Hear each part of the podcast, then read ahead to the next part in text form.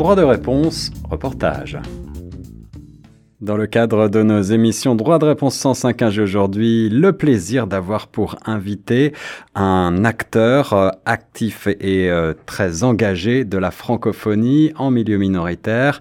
Il s'agit de monsieur Yves Breton avec qui on va revenir sur une vie consacrée au service de la francophonie et euh, sur son engagement notamment pour euh, implanter les radios communautaires et euh, créer ce grand mouvement de radios euh, francophones communautaires en Ontario, un mouvement dont on fête aujourd'hui les 40 ans, 40 ans du mouvement de la radio communautaire hors Québec. Monsieur Breton, bonjour. Bonjour, monsieur Laurent. Monsieur Breton, vous êtes euh, originaire, je crois, de Saint-Hyacinthe et vous avez, euh, je le disais, œuvré pendant de très nombreuses années pour le fait francophone en Ontario. Vous êtes actuellement établi à Ottawa. Est-ce que vous voulez peut-être revenir en quelques mots pour nos auditeurs sur votre parcours tout d'abord et, pourquoi cet engagement, cette passion au service de la francophonie? Bien, je suis euh, de naissance québécoise, mais j'ai passé toute ma jeunesse dans l'ouest de l'île de Montréal, où euh, nous étions majoritairement francophones, mhm. mais où tout se faisait en anglais malgré tout, à Montréal. Déjà à l'époque. Et alors, euh, c'est ça, donc j'ai pris connaissance de notre situation en tant que francophone, et je me suis dit, bon, ben moi, je vais être un francophone dans la vie, je ne vais pas me laisser assimiler. Et alors, j'ai tout de suite compris qu'il fallait euh, travailler fort pour euh, assurer la promotion du français et de la culture française. Alors, c'est une démarche qu'on qualifie parfois euh, de, de politique, mais est-ce que pour vous, c'était avant tout justement une question davantage peut-être même d'identité, de culture? Oui, la question de l'identité et du développement personnel et du développement de mon milieu. Mhm. Et euh, donc, j'ai commencé à travailler euh, dans ce domaine-là. J'étais dans, dans les 18-20 ans et euh, j'ai travaillé dans la région de Montréal beaucoup. Ensuite, j'ai été affecté au bureau de Moncton du secrétariat d'État où j'étais responsable pour l'île du Prince-Édouard et Nouveau-Brunswick. Donc, j'ai continué là-bas à défendre la francophonie des maritimes. Ouais. Et je suis venu à Ottawa fonder le bureau régional de, du secrétariat d'État. Puis là, j'ai eu un poste euh, avec des responsabilités pan-canadiennes. Mhm. Donc là, j'ai euh, travaillé sur le plan canadien dans le domaine des droits linguistiques et dans une perspective de développement de la francophonie. Alors, euh, en bref, ça fait longtemps que j'œuvre dans le milieu et que je me suis heurté à diverses difficultés aux difficultés de toute euh, la francophonie, quoi. Euh, alors, ce, que, ce qui est important et intéressant pour nous, c'est euh, notamment votre engagement justement pour l'implantation des radios communautaires francophones hors du Québec, un mouvement que vous avez initié avec d'autres dès le tout début des années 80. Vous étiez alors directeur de l'Association canadienne-française de l'Ontario, l'ACFO, et vous avez lancé ce grand mouvement. Est-ce que vous voulez revenir pour, euh, pour nous en quelques mots euh, sur euh, ces démarches et, quel était l'esprit qui, qui, a porté ces démarches à l'époque? Oui. Alors, en 1981, je suis devenu le directeur général de l'Association canadienne-française de l'Ontario. À l'époque, il y avait 24 associations régionales et 22 associations affiliées. Et je me suis euh, s'il y avait lieu de trouver le moyen de communiquer ensemble par euh, la voix de la radio mhm. et aussi d'assurer la promotion des collectivités par la voix de la radio. Alors, euh, j'ai présenté au ministère des Affaires intergouvernementales du Québec à M. Olivier Tremblay et à Mme Claire Doran le projet de monter un mouvement de la radio communautaire afin de mettre en marche euh, toutes sortes de projets qui euh, donneraient un réseau euh, pan-canadien, Ontario, ontarien d'abord, parce que j'étais responsable de, des programmes de l'ACFO. Donc, mhm. Et après, ça a eu tellement de succès que ça s'est étendu à l'ensemble du pays.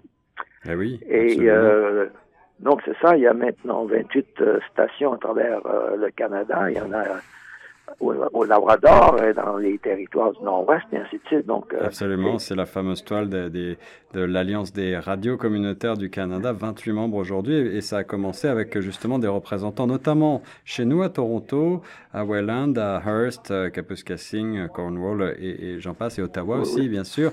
Oui. Euh, ça, a été, ça a été une longue lutte, j'ai l'impression, avant de, de faire euh, que, que, ces radios puissent véritablement s'implanter. Oui, mais euh, il y a eu un tel enthousiasme que ça, ça a démarré rapidement parce qu'à cinq ans après le lancement du mouvement, euh, on a eu la station de Penetanguishing, Hearst mm Casing, mm-hmm. et ça s'est développé comme ça un petit peu partout. Et euh, donc, euh, ce n'est pas facile, évidemment, de créer une station de radio communautaire parce qu'il faut répondre à toutes sortes d'exigences d'ordre juridique, euh, réglementaire euh, et, financier également. Donc, euh, mais il y a eu des centaines et des centaines de personnes qui ont contribué à la création de ces stations. Et donc beaucoup, beaucoup de, bénévoles, il faut, le, il faut le préciser, des gens qui ont fait ça par, par, passion essentiellement. Aussi, et de donateurs, des personnes qui ont donné des sommes d'argent intéressantes et et les gouvernements, il faut dire aussi, euh, ont aidé. Le gouvernement du Québec euh, nous a aidé beaucoup, beaucoup. Et euh, par la suite, euh, l'œuvre du gouvernement du Québec a créé un effet d'entraînement ailleurs. Donc, euh, il y a eu de l'aide de la part de certains gouvernements provinciaux dans, dans les régions. Alors on va y revenir parce qu'aujourd'hui, en 2022, et après euh, deux ans euh, de pandémie qui a été euh, fort difficile pour beaucoup d'organismes, comment est-ce que vous jugez la situation généralement d'abord du, français en milieu minoritaire aujourd'hui, comme c'est le cas en, Ontario, tant au niveau de l'éducation que justement de ces médias de proximité? Bien, dans le domaine euh, de l'éducation, euh, nous avons remarqué au cours euh, des dernières décennies des progrès certains, mais dans certaines régions, c'est devenu difficile parce que les écoles qui se disent de langue française sont devenues, dans certains cas, des écoles d'immersion française. Et oui, donc c'est vraiment quelque chose de très différent. Vous êtes, vous êtes concerné par ce problème? Est-ce que vous avez l'impression que le fait français euh, perd de la, de la vitesse aujourd'hui? Bien, dans certaines régions, euh, c'est très, très problématique et c'est très, très inquiétant parce que une école euh, française est censée enseigner en français. Absolument.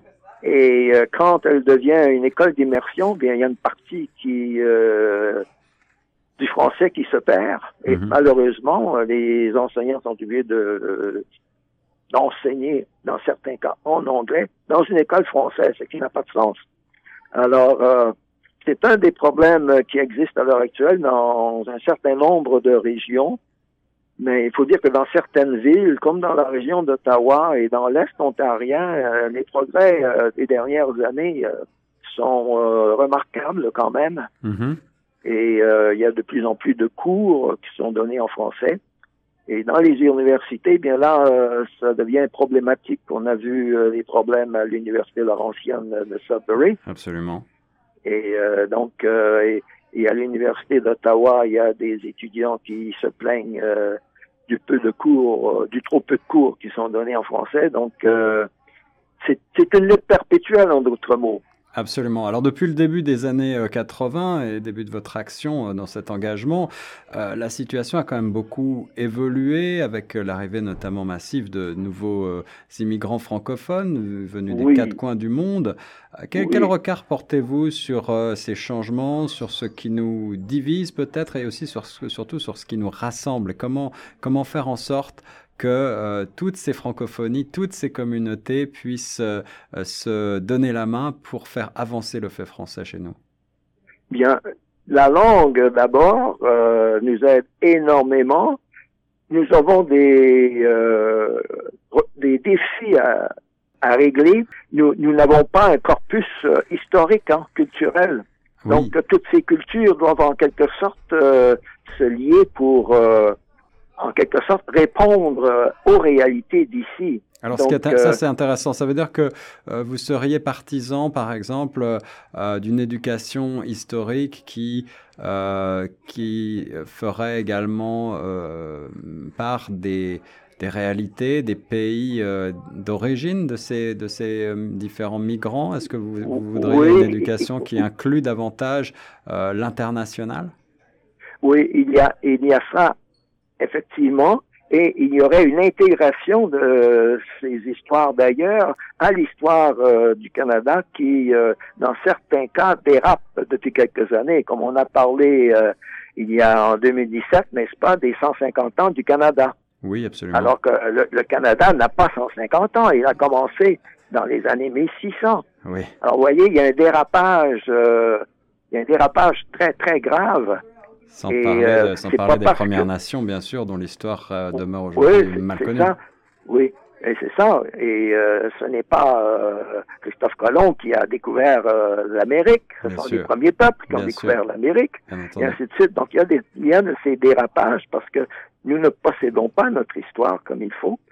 Et nous véhiculons beaucoup d'erreurs d'ordre historique alors, ce qui me permet, euh, ce qui me permet, Monsieur Yves Breton, de rebondir sur euh, votre euh, votre deuxième casquette, j'allais dire, si vous me permettez l'expression. en tout cas, on, vous a présenté comme un acteur phare de la francophonie locale, mais vous êtes également écrivain et vous êtes historien. Vous avez réalisé un grand nombre de, livres. Vous avez une bibliographie assez impressionnante et, et notamment justement vous puisez dans ces histoires parfois mal connues, euh, des, des, portraits euh, d'acteurs majeurs euh, francophones, en grande partie justement, du Canada. Est-ce que vous voulez peut-être nous donner quelques exemples? Oui, et je parle dans mes livres de grands, grands personnages qui ont réalisé de grandes choses, mais qui sont à toutes fins utiles des inconnus aujourd'hui. C'est ça. Nous connaissons les noms, comme par exemple la Vérandrie. Tout le monde connaît ce nom-là. Oui parce qu'il y a des parcs la Vérandrie, des boulevards la Vérandrie, des écoles la Vérandrie, mais euh, quel est le vrai nom de la Vérandrie? Il avait un nom. Ça, c'est son surnom, la Vérandrie. Mm Pierre Gauthier, sieur de, la Vérandrie, vous voyez? Mm-hmm. Mais, euh, euh, mais qu'est-ce qu'il a fait? On sait, on sait une chose. Il est allé avec ses fils dans l'Ouest. Mais qu'est-ce qu'il a fait? On ne sait pas. On ne sait pas. Alors moi, j'ai écrit un livre sur euh, Pierre Gauthier de la Vérandrie. Et tous mes, tous les héros de mes livres sont de grands, grands personnages complètement méconnus aujourd'hui, alors que ce sont des personnages qui ont créé de grandes choses pour nous et qui étaient, euh, dans le temps, euh, exceptionnellement actifs. Comme par exemple, Jean Nicolet a été un monsieur d'une grande euh, intelligence, euh, grand pacificateur.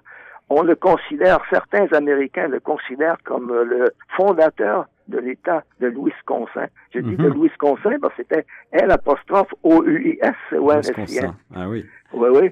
Et, et ce n'est pas rien. Et il a été un pacificateur absolument extraordinaire, un magnifique interprète. Et le sieur Duluth également. Et et le baron de Hontan, considéré comme le plus grand écrivain de Nouvelle-France, et c'est un parfait inconnu.